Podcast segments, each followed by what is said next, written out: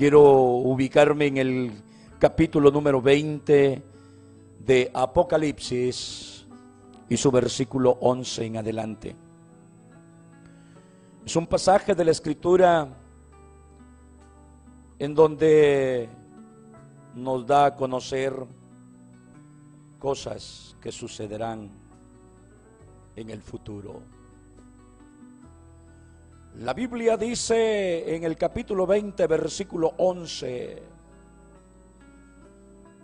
vi un gran trono blanco y el que estaba sentado en él, de delante del cual huyeron la tierra y el cielo, y ningún lugar se encontró para ellos. Y vi a los muertos, grandes y pequeños, de pie ante Dios y los libros fueron abiertos. Y otro libro fue abierto, el cual es el libro de la vida. Y fueron juzgados los muertos por las cosas que estaban escritas en los libros según sus obras.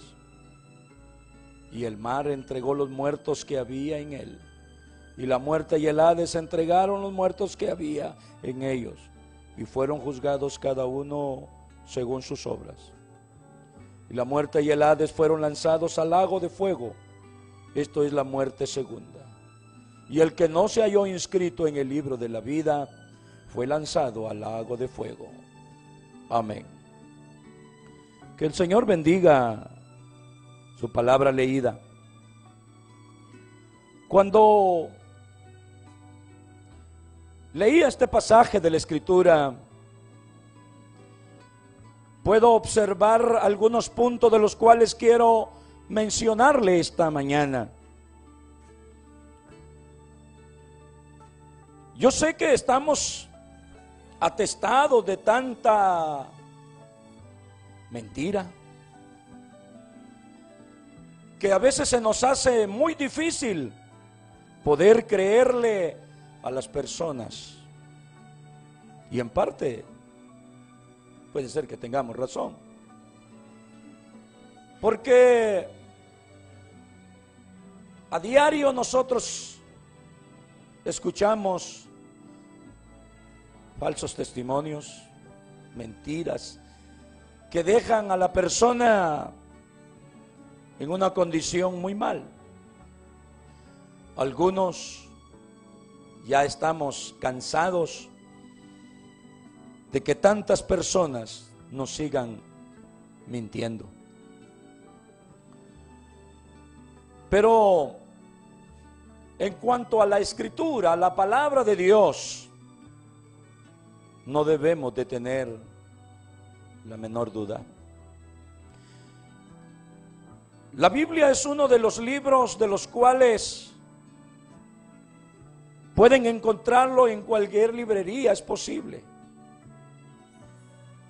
Pero si usted se puede dar cuenta, la Biblia es el libro el cual más se ha vendido en el mundo y es el que más se ha leído. Que aún los grandes pensadores han tenido que llegar a leer la escritura. La Biblia también ha sido el libro que ha sobrepasado los diferentes problemas de críticas y problemas de los cuales algunos han querido desvirtuar la escritura. La Biblia siempre sigue su curso, sigue su marcha. ¿Por qué razón? Porque es palabra de Dios. En ella encontramos muchas cosas de las que nos pueden poner al tanto, nos pueden poner al día. La Biblia es la única que sinceramente se opone a las cosas malas que el ser humano hace y que no que no hay otra alternativa más que o cedemos a lo que Dios dice o sufriremos las consecuencias. La verdad es que la Biblia es el libro, es la palabra de Dios. Por lo tanto, Es aquí donde yo quiero ubicarme en este capítulo 20, verso 11. Esto es la narración de un testimonio. Para iniciar, podemos ver allí en la escritura qué es lo que dice el escritor. En este caso es el apóstol Juan. Y lo primero que él menciona y dice, y vi un gran trono blanco y al que estaba sentado en él. Apreciables hermanos y amigos, le repito, este es un testimonio, esto es algo de lo que el apóstol Juan tuvo la oportunidad de poder visualizar, tuvo la oportunidad de que Dios le revelara los puntos de los cuales iban a suceder o van a suceder, más bien dicho, en el futuro. Dios lo que estaba haciendo con Juan era que viera lo que espera a este mundo del cual habitamos, apreciables hermanos y amigos. Esto es una realidad.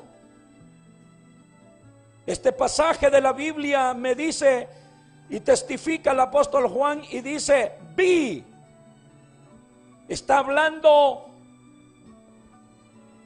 de una experiencia personal, de una revelación especial,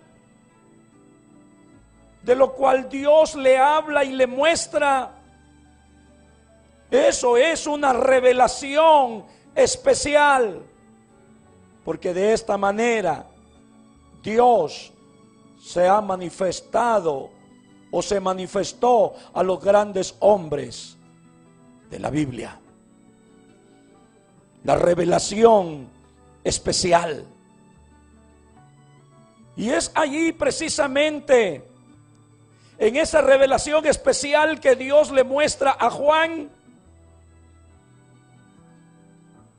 es para que él tomara nota, se diera cuenta de lo que él le iba a mostrar. Y era precisamente de lo que se lo que va a suceder en el futuro. Aquí, apreciable hermano y amigo, esto no se trata de una adivinación.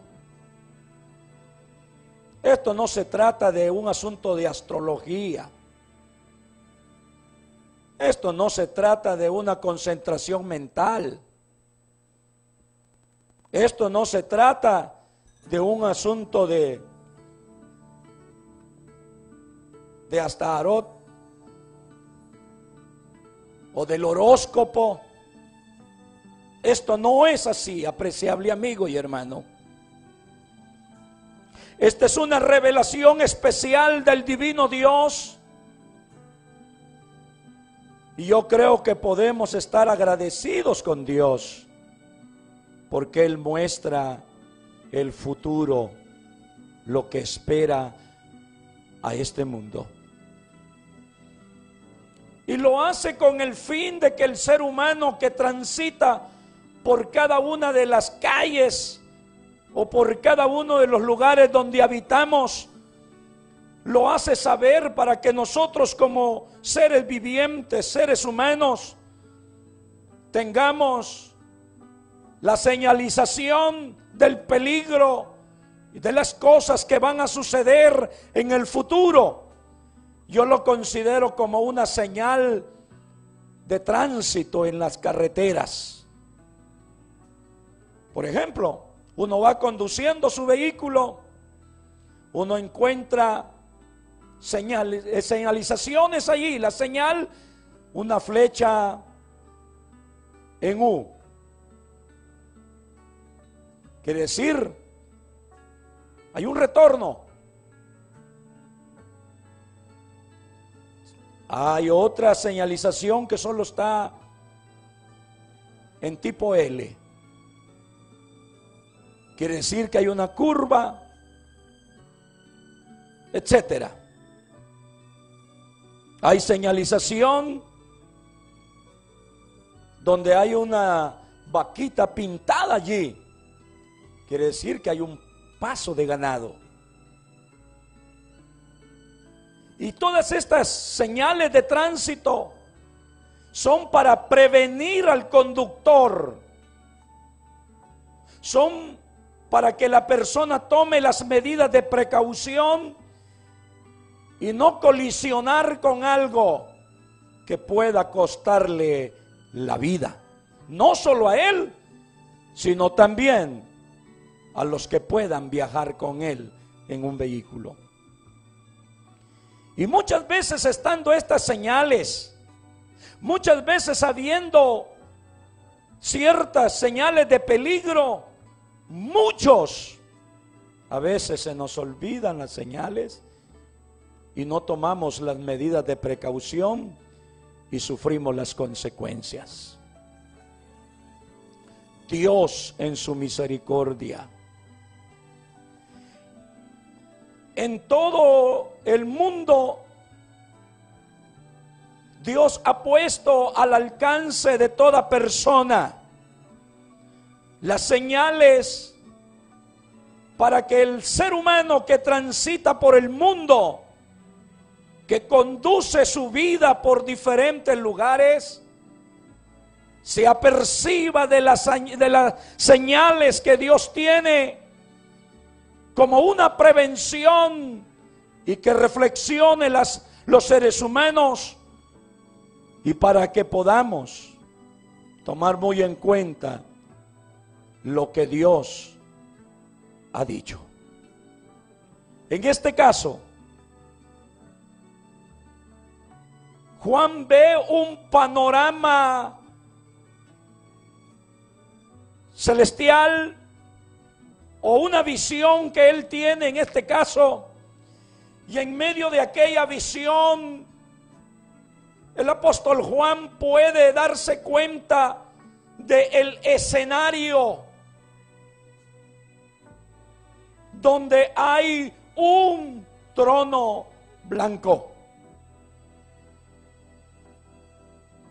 Él se da cuenta que hay un personaje sentado en ello o en ese trono. Es un lugar indudablemente donde Juan pudo visualizarlo y él da testimonio de estas cosas, de cómo Dios permitió que él visualizara.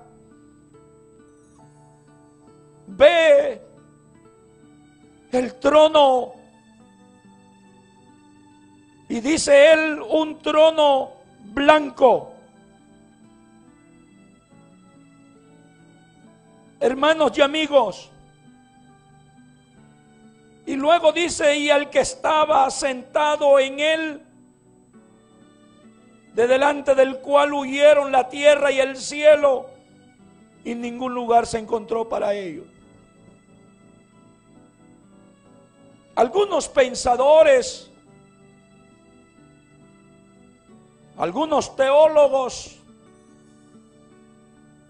han podido deducir de que lo que Juan ve no solamente fue un trono, sino el que estaba sentado también en el trono. Daniel lo, lo amplifica y dice el anciano de días.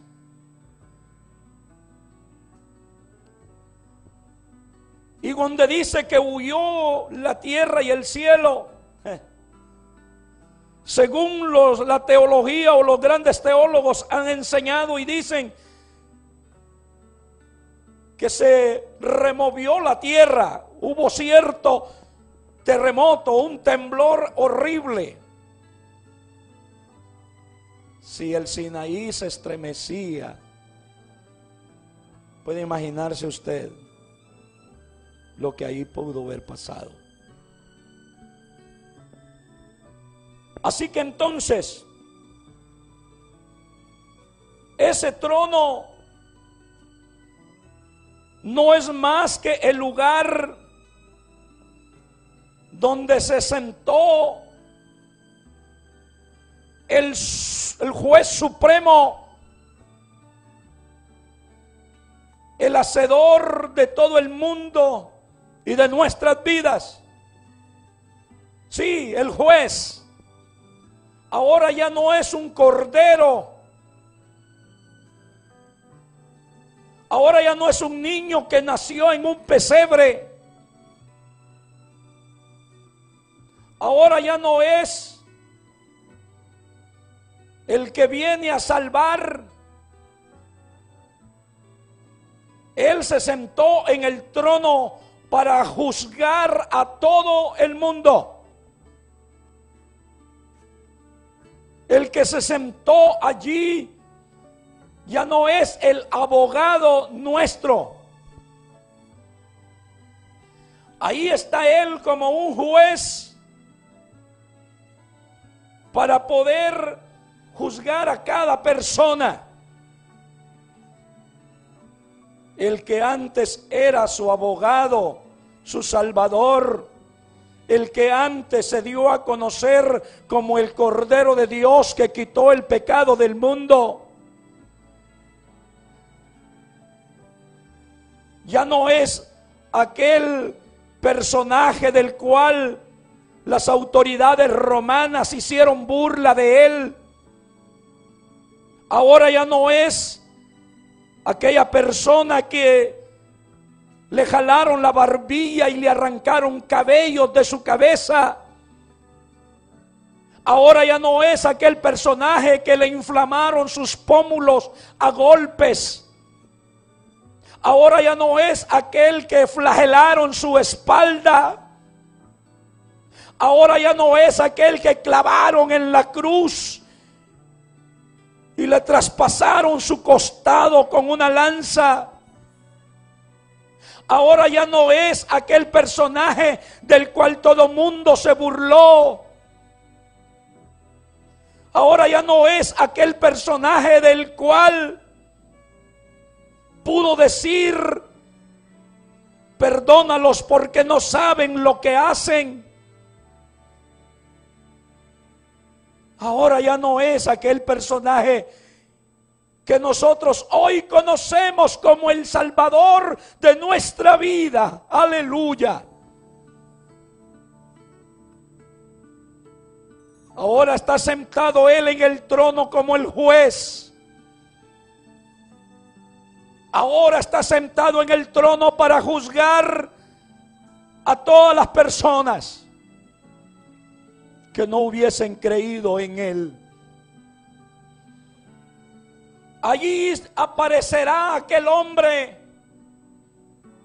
que le jaló la barbilla al Señor y lo golpeó en su rostro, golpeándolo hasta perder la figura de su rostro. Isaías dice que fue inmolado. Isaías pudo profetizar pudo anticiparse a los hechos hablando de futuro, cómo iban a tratar a Jesucristo. Isaías lo dijo aproximadamente unos 500 años antes de que eso sucediera. Para cuando Cristo estaba padeciendo, Isaías ya tenía varios años de haber fallecido. Pero la palabra que este hombre dijo quedó en pie al cumplimiento. Eso da la pauta entonces, apreciables hermanos y amigos, que los santos hombres de Dios hablaron por revelación especial. Y cuando digo revelación especial me estoy refiriendo a lo que Dios mostró sinceramente. Y eso estaba hablando del futuro. Y eso sucedió, eso se cumplió. Eso quiere decir entonces que la palabra de Dios es poderosa y se cumple. esto, sinceramente, apreciables hermanos y amigos, el trono blanco fue donde se sentó el juez. Le repito, ya no es aquel aquella ovejita, aquel corderito, ya no es aquel niño que nació en una cuna, en un, o sea, en el pesebre. No, ahora es juez. Se llegó el momento de ajustar cuentas. Por lo tanto, entonces hablábamos y decíamos que Juan da su testimonio de lo que Dios le permite ver.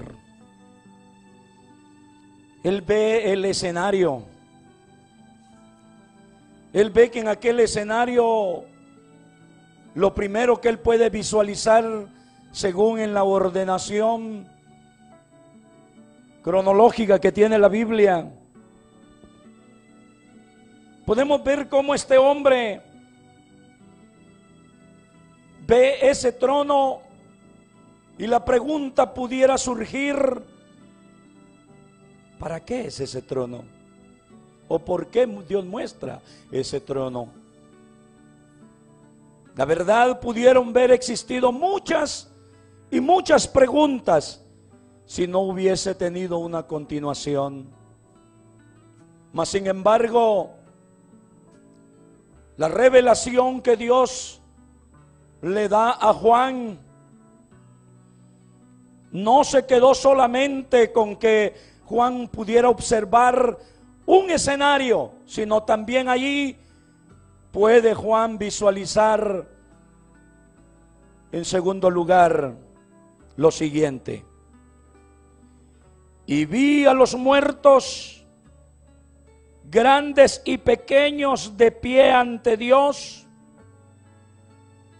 y los libros fueron abiertos, y otro libro fue abierto, el cual es el libro de la vida. Y fueron juzgados los muertos por las cosas que estaban escritas en los libros según sus obras. Apreciables hermanos, hermanos y amigos, la situación que podemos darnos cuenta es que ese trono tiene una razón por la cual se establece en el escenario que Juan pudo observar. Frente a ese trono se reunieron una multitud de personas, no importando rango, nacionalidad o a qué grupo étnico pudiera pertenecer. Todo mundo hace su arribo a este lugar donde Juan pudo tener el privilegio de observar todas las personas frente a ese trono. Fue lo que vio Juan. Sucesivamente le sigue. La Biblia dice que fue también o fueron abiertos unos libros. La Biblia solamente especifica uno de ellos, el cual dice la Biblia es el libro de la vida. Pero indudablemente allí también fueron abiertos otros libros de los que tuvieron que estar allí para poder juzgar a las personas. En otras palabras, las pruebas para poder condenar al culpable. Es allí precisamente donde quiero mencionarles.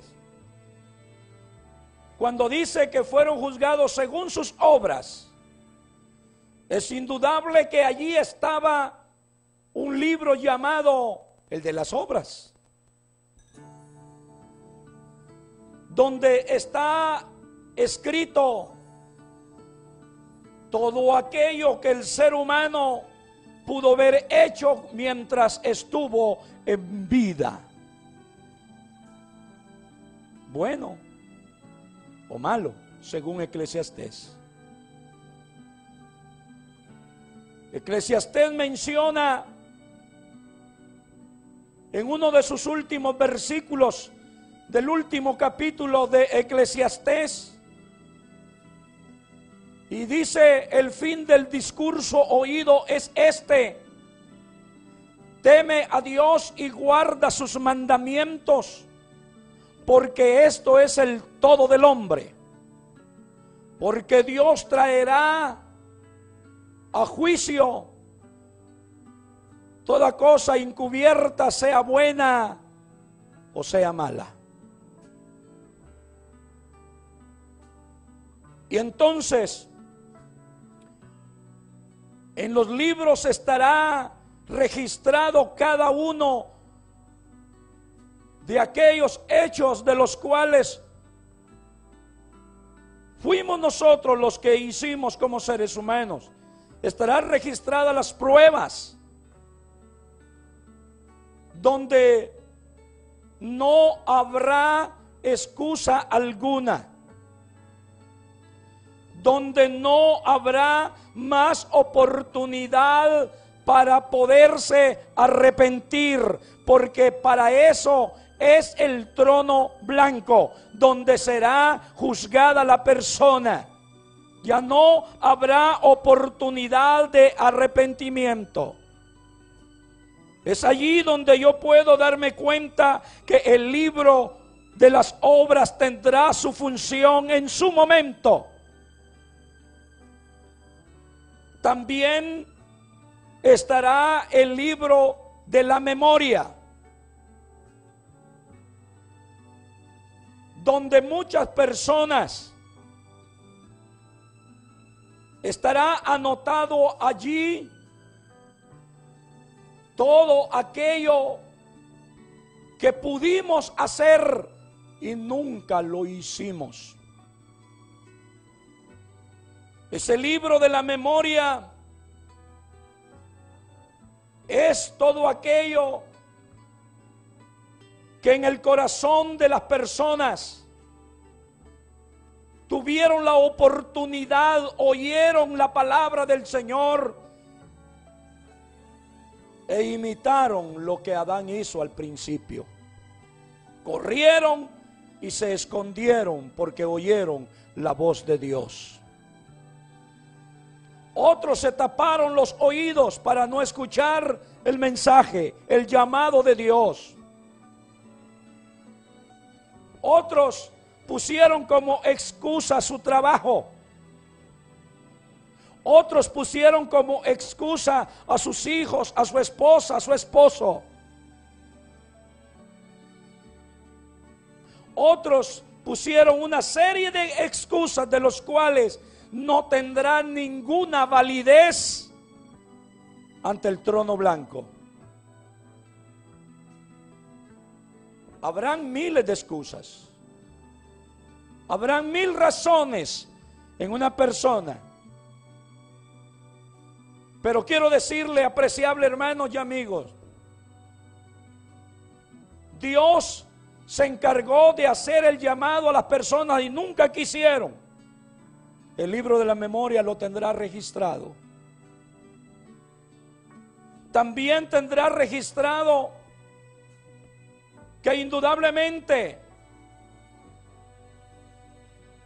cada uno de los que tocaron a tu puerta para hablarte del Señor Jesucristo, cada una de las personas que llegaron a visitarte, que llegaron a invitarte para que te acercaras al Señor Jesucristo y nunca lo quiso hacer. lamentablemente allí aparecerán frente al trono blanco estas personas.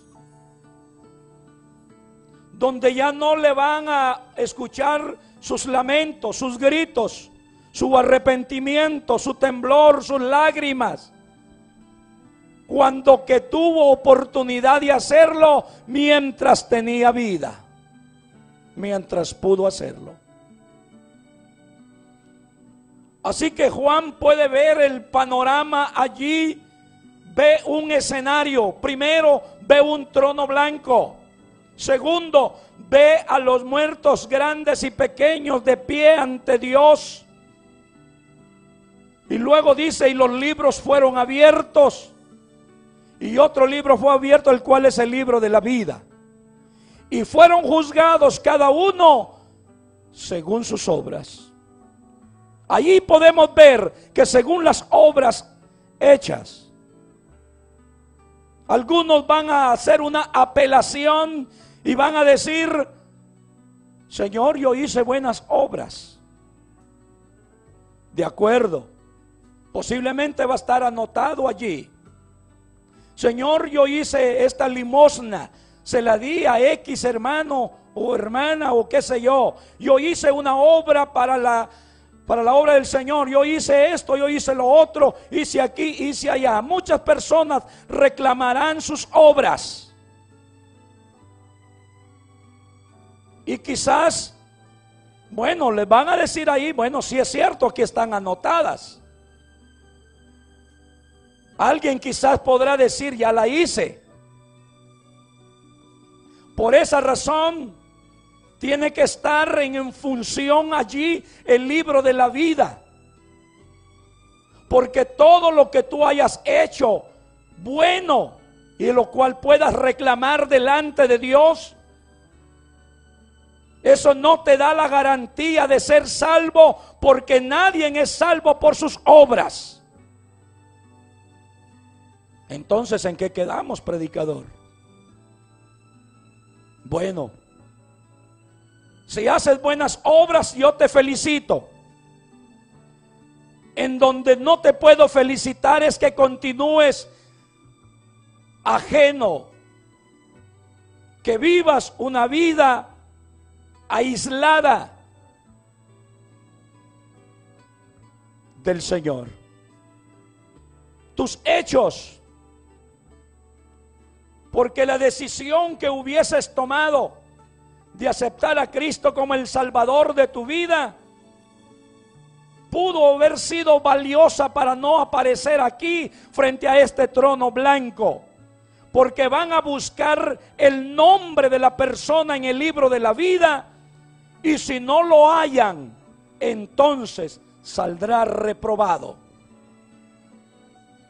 Por esa razón, estarán en función algunos libros y el libro que registra y que da su nombre, la Biblia, es el libro de la vida, donde las personas que se habían entregado al Señor Jesucristo, por supuesto que tenían que estar allí escritos. Si el tuyo no aparece ahí en ese día, lamentablemente, no lo digo yo ni soy yo quien te manda para otro lugar, es la palabra de Dios. Así que entonces, continuamos leyendo el pasaje y dice, y vi a los muertos grandes y pequeños de pie ante Dios. Y los libros fueron abiertos. Y otro libro fue abierto, el cual es el libro de la vida. Y fueron juzgados los muertos por las cosas que estaban escritas en los libros, según sus obras. Qué importante, apreciable amigo, es que tú sepas esto. Que veas la señal de tránsito espiritual. Te vas conduciendo en la vida. Y quizás vas muy acelerado en la vida haciendo cosas que a Dios no le agradan. O simple y sencillamente Eres una persona que algunos se quieren escudar, esconderse sobre la justificación personal y algunos dicen, no, yo no me meto con nadie. Yo no le hago mal a nadie. Yo solo hago lo bueno. Mm. Si así fuera entonces, muchos tuvieran quizás ganado el cielo. Te pregunto, ¿por qué no has hecho una decisión por Cristo Jesús? Si dices ser lo que estás pensando ser. ¿Por qué? ¿Qué es lo que te ha obstaculizado? ¿Qué es lo que te ha detenido entonces? Declárate como un seguidor de Cristo, como un hijo de Dios, como una persona que se declara públicamente cristiano. Alguien podrá decir, pero mire cuánto aquí, cuánto allá. Sí. La Biblia dice también esto. En el que sabe hacer lo bueno y no lo hace, le es pecado. Así que tú escapa por tu vida. Por lo tanto, entonces, le decía, vimos en segundo lugar la segunda parte de lo cual el apóstol Juan puede observar en la visión, en la revelación especial. Primero ve un trono blanco y al que estaba sentado en él. Segundo, vio a los muertos grandes y pequeños ante Dios y también pudo ver unos libros que se abrieron y uno de ellos pudo ser nombrado, el cual dice Juan es el libro de la vida. ¿Estará tu nombre allí? Tú lo sabrás. Bendecido sea el nombre del Señor Jesucristo. Continuamos entonces, hermanos, hablando de la palabra del Señor. Repetimos el bosquejo del cual podemos ver que la revelación especial como Juan, Dios le permite manifestarle esto para que tomara nota de lo que iba a acontecer en el futuro. Dice Juan, vi, la, vi un gran trono blanco y al que estaba sentado en él. Segundo lugar, dice, vi a los muertos, grandes y pequeños, de pie ante Dios. En esta visión que él puede tener en esta ocasión, hermanos y amigos, son asuntos futuros. Son asuntos de que todavía no se han cumplido. Él está mostrando lo que va a pasar. Por esa razón, con toda seguridad, con toda certeza, podemos decir, apreciables amigos y hermanos, yo no quiero estar frente a ese trono blanco. Espero que tú tampoco. Sí, tú que me escuchas, tú que me oyes, tú que ves a través de este medio de internet, sea de día, de noche, donde quiera que estés, sea de tarde o de madrugada, porque de un lugar a otro hay variación en horarios. Nosotros estamos hablando desde Guatemala, desde Colonia Buenos Aires, Santa Lucía, Cotzumalguapa. Y desde este lugar podemos decirte con toda certeza, esta es la revelación especial. Digo especial porque fue Dios directamente con Juan. Fue Dios quien haya manifestado su gracia, su misericordia, para que Juan tomase nota de esto y que no nos sorprenda el futuro sin no estar apercibidos de la verdad. Por lo tanto, entonces, en el verso 13 dice la Biblia, y el mar entregó los muertos que había en él. Y la muerta y el Hades entregaron los muertos que había en ellos. Y fueron juzgados cada uno según sus obras. Esto no es más apreciable, amigo y hermano,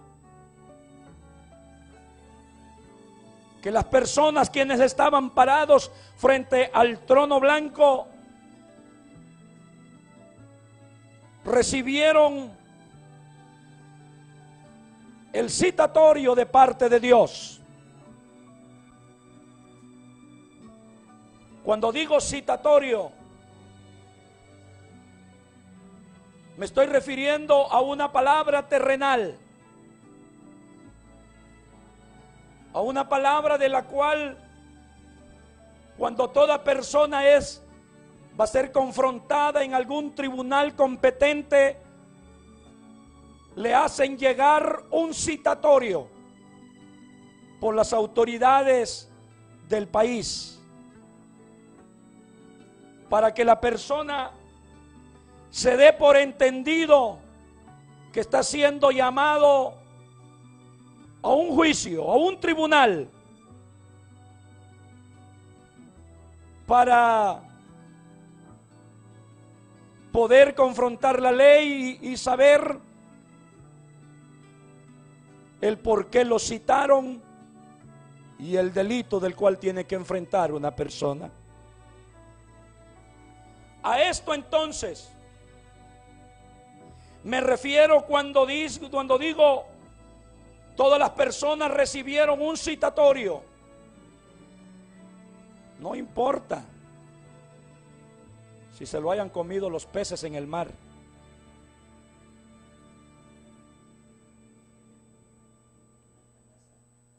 Reciben ese citatorio. Todos los del Titanic recibirán el llamado para poder enfrentar el trono blanco. Todos los que han muerto a través de algunos aviones que han caído en el mar. Otros que por atrevidos se metieron más allá de lo debido, se ahogaron. También enfrentarán el trono blanco, digo, si no habían aceptado a Cristo como el Salvador de sus vidas. Porque muchos de los que murieron en avión y fueron a caer al mar, muchos de ellos eran evangélicos, habían aceptado a Cristo como su Salvador. De ellos es un punto y aparte. Pero en este caso, estas personas que recibieron ese llamado, ese citatorio, y comparecer ante un trono, ante un tribunal, ante el juez que allí se sentó en ese trono para enfrentar la definitiva, para enfrentar y escuchar la voz del que va a sentenciar, del que va a deliberar ese juicio.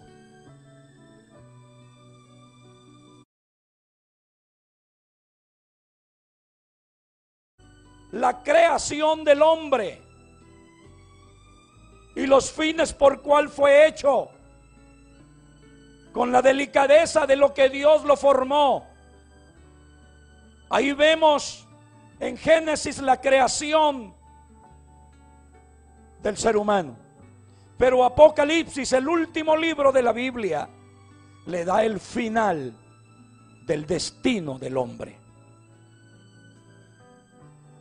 Así que entonces, pero entre Génesis y Apocalipsis, donde le dan la definición al ser humano, hay un intermedio del cual se llama alto. Su nombre es Jesucristo, el Hijo de Dios. Al cual fue enviado para que todos los seres humanos tengamos acceso a la salvación y reconocer a Cristo como el Salvador de nuestra vida. Cristo no vino a enseñarnos a morir como alguna teoría por ahí lo enseña.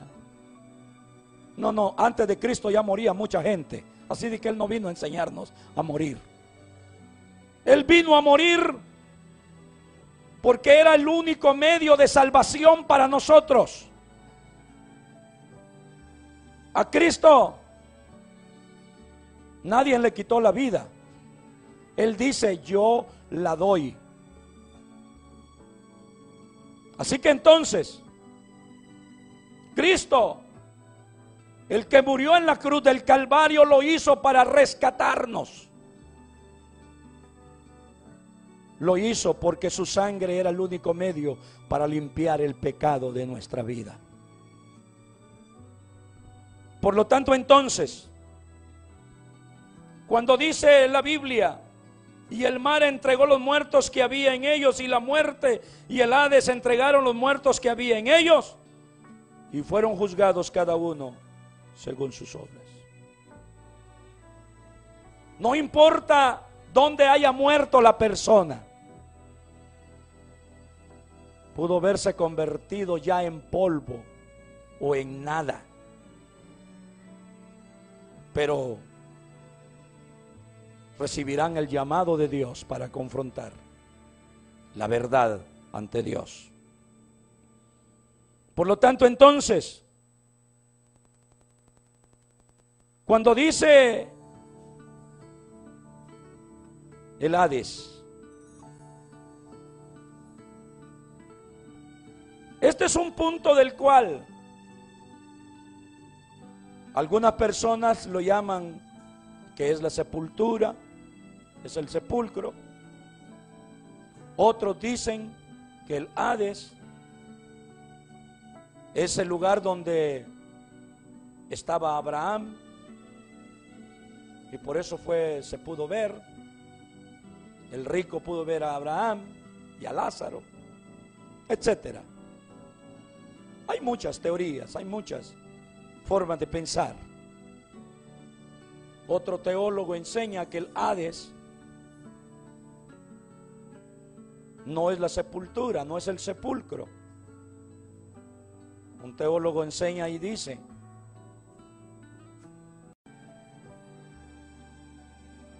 yo sé que muchas personas estamos hastiados de tantas personas que, dicen una cosa y dicen la otra y, y a lo último no se cumple nada. Es cierto. Pero en cuanto a la Biblia, lo siento mucho, pero ahí sí se cumple. Por lo tanto, entonces, esta no es palabra que yo me la inventé. Esta es palabra de Dios, palabra de la Escritura, palabra de la Biblia. Por lo tanto, entonces, si alguno había que reclamarle, cierto o, mentira, puede decírselo a Dios. Yo solamente digo lo que está escrito en la palabra de Dios. Y a ello yo me aferro. Por lo tanto, entonces, hay algún último punto que quiero mencionarle de esta revelación especial. La tercera y última parte de esta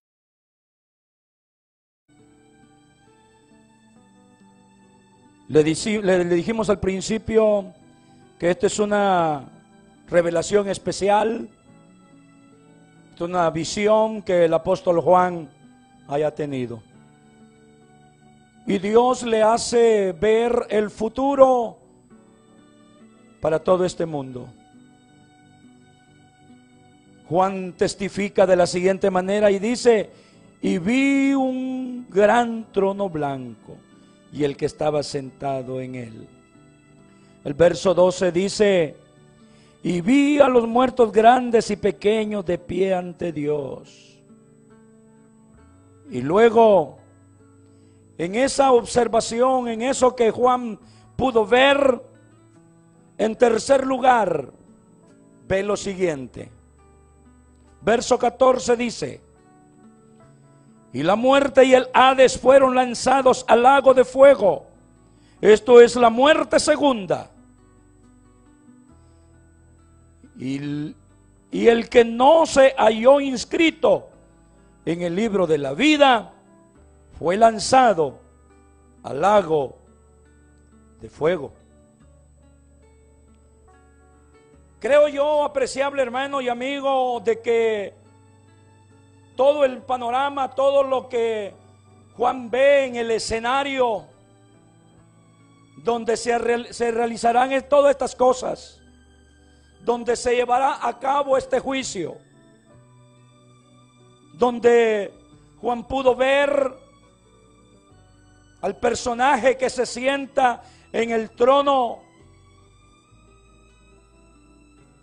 y también ve cómo las multitudes de personas se presentan al llamado que Dios hace.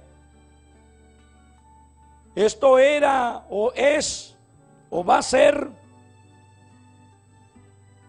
totalmente, hermano, un juicio universal.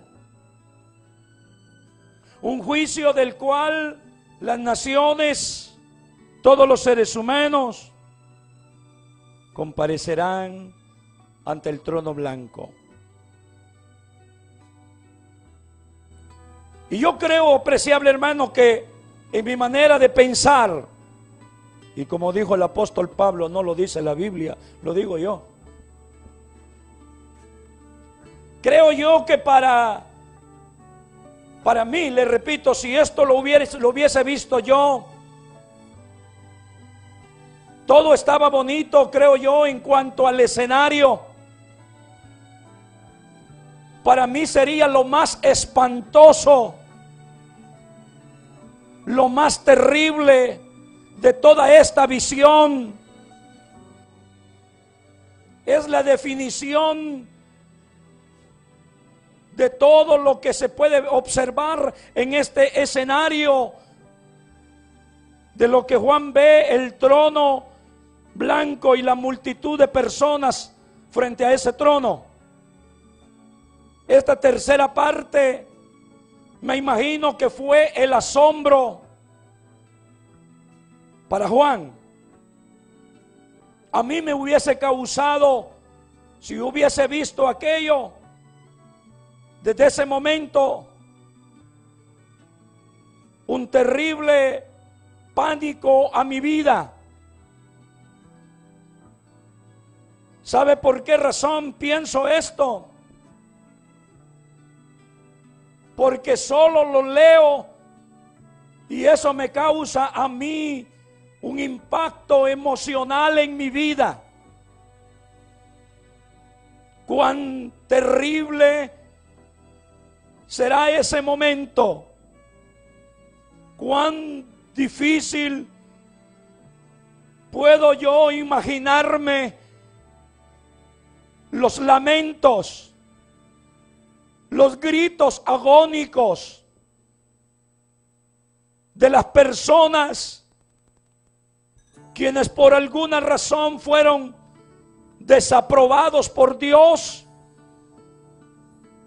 juntamente con los que los habían engañado. La muerte y el Hades fueron lanzados al lago de fuego. Esto es la muerte segunda.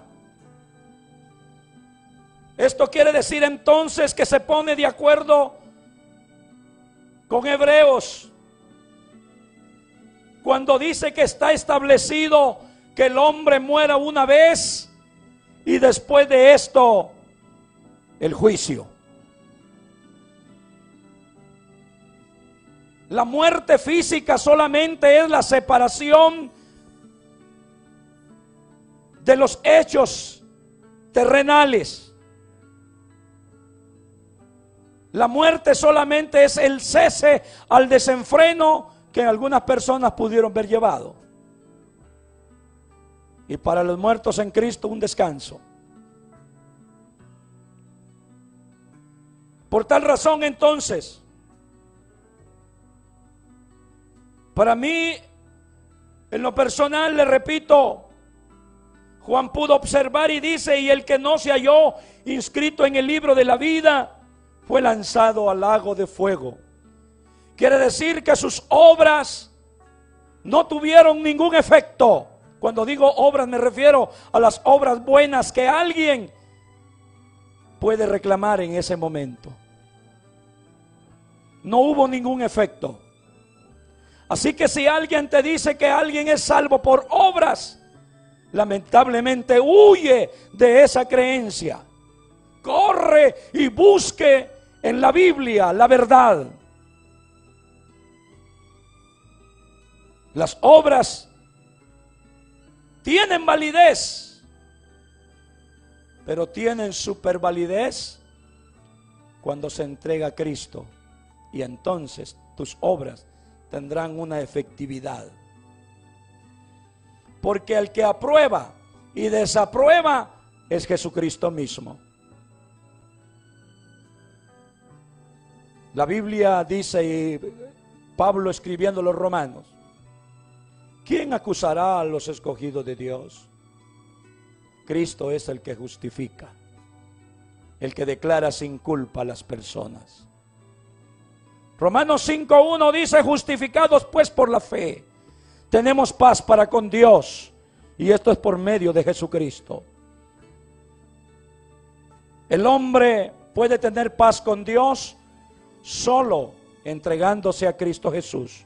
No hay otra alternativa. No hay otro camino, porque Cristo no dijo, yo soy uno de los caminos. Él dijo y habló de manera singular, él no habló plural. Él habló singularmente y dijo, yo soy el camino, la verdad y la vida. Por lo tanto, solamente hay un solo camino al cielo, llamado Jesucristo. Por lo tanto, entonces, si tu nombre no está escrito en el libro de la vida, correrás las consecuencias que aquí Apocalipsis está dándonos a conocer seguro que estarás tomado en cuenta en los que fueron desaprobados por Dios. ¿No te da pánico? No, ¿verdad? ¿Sí? Bueno, entonces acude a Cristo Jesús. Porque esto no es un invento personal, esto es lo que la Biblia dice. Por lo tanto, entonces, en esta mañana Puedo decirte con toda claridad y certeza en la Biblia, en la palabra del Señor.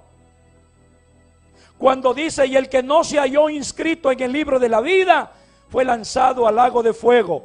Esto quiere decir entonces que para merecer la vida eterna es necesario que te anoten en el libro de los nacidos de nuevo. Aquí no, no es un renap.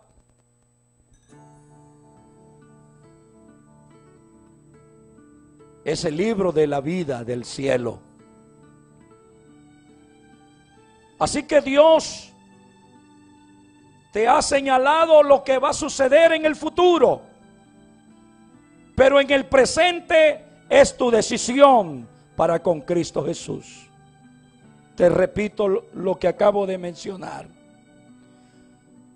Génesis da cómo Dios formó al hombre, de que lo tomó ¿Qué hizo para que el hombre tuviera vida? Ahí vemos la creación del hombre.